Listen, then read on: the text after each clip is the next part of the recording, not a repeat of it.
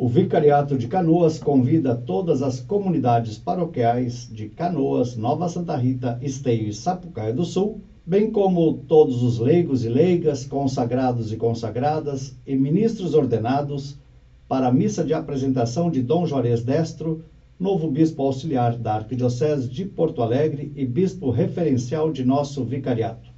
A cerimônia de apresentação acontecerá nesta sexta-feira, 4 de agosto, às 20 horas, na paróquia São Luís, no centro de Canoas. Vamos participar deste momento de alegria e comunhão com a Igreja Arquidiocesana presente em nosso vicariato.